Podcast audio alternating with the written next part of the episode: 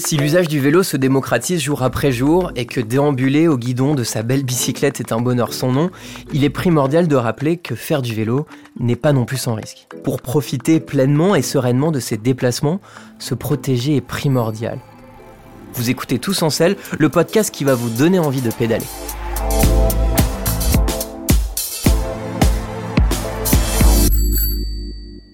J'ai euh, casque, j'ai la lumière, je fais hyper attention. quand je mets des écouteurs, c'est juste pour le GPS parce que je ne sais pas où je vais. Et euh, non, je fais. Enfin, c'est. Pour moi, c'est un vrai sujet. Avec les néocyclistes, c'est un vrai problème. J'en ai un petit peu marre de me faire insulter parce que je m'arrête au feu rouge. En fait, c'est normal de s'arrêter au feu rouge. Et, et enfin, ce qui n'est pas normal, c'est les gens qui me disent Oh, merci, vous arrêtez au passage piéton. Bah oui, en fait, puisque vous êtes prioritaire. À vélo, un bon équipement est indispensable pour rouler en toute sécurité. S'il y avait un grand principe à retenir, ce serait celui-là, être vu. Quand on parle de sécurité à vélo, la visibilité, c'est la priorité absolue. Ça veut dire porter des couleurs claires, des vêtements réfléchissants, mais aussi, et c'est obligatoire, s'équiper de feux qui fonctionnent. Ils doivent être jaunes ou blancs à l'avant et rouges à l'arrière.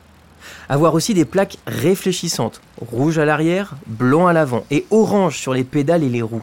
Des freins avant et arrière évidemment, mais aussi une sonnette.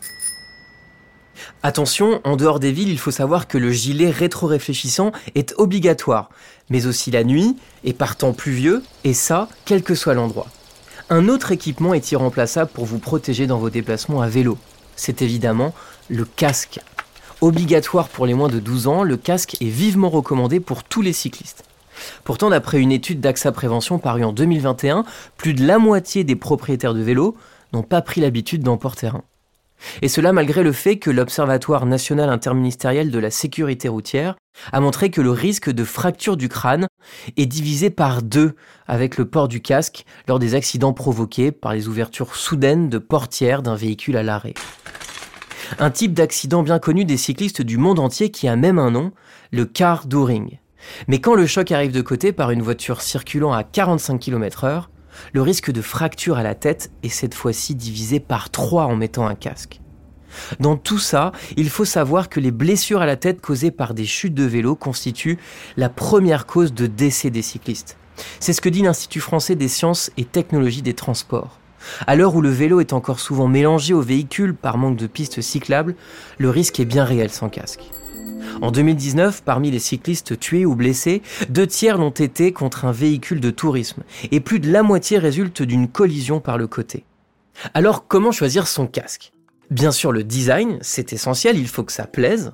Ensuite, il faut le prendre plutôt aéré pour une pratique sportive ou bien très couvrant pour les déplacements plus doux. L'important, c'est de se sentir bien dedans, qu'il respecte l'homologation européenne et qu'il soit bien confortable. N'oubliez pas, vous allez le mettre très souvent.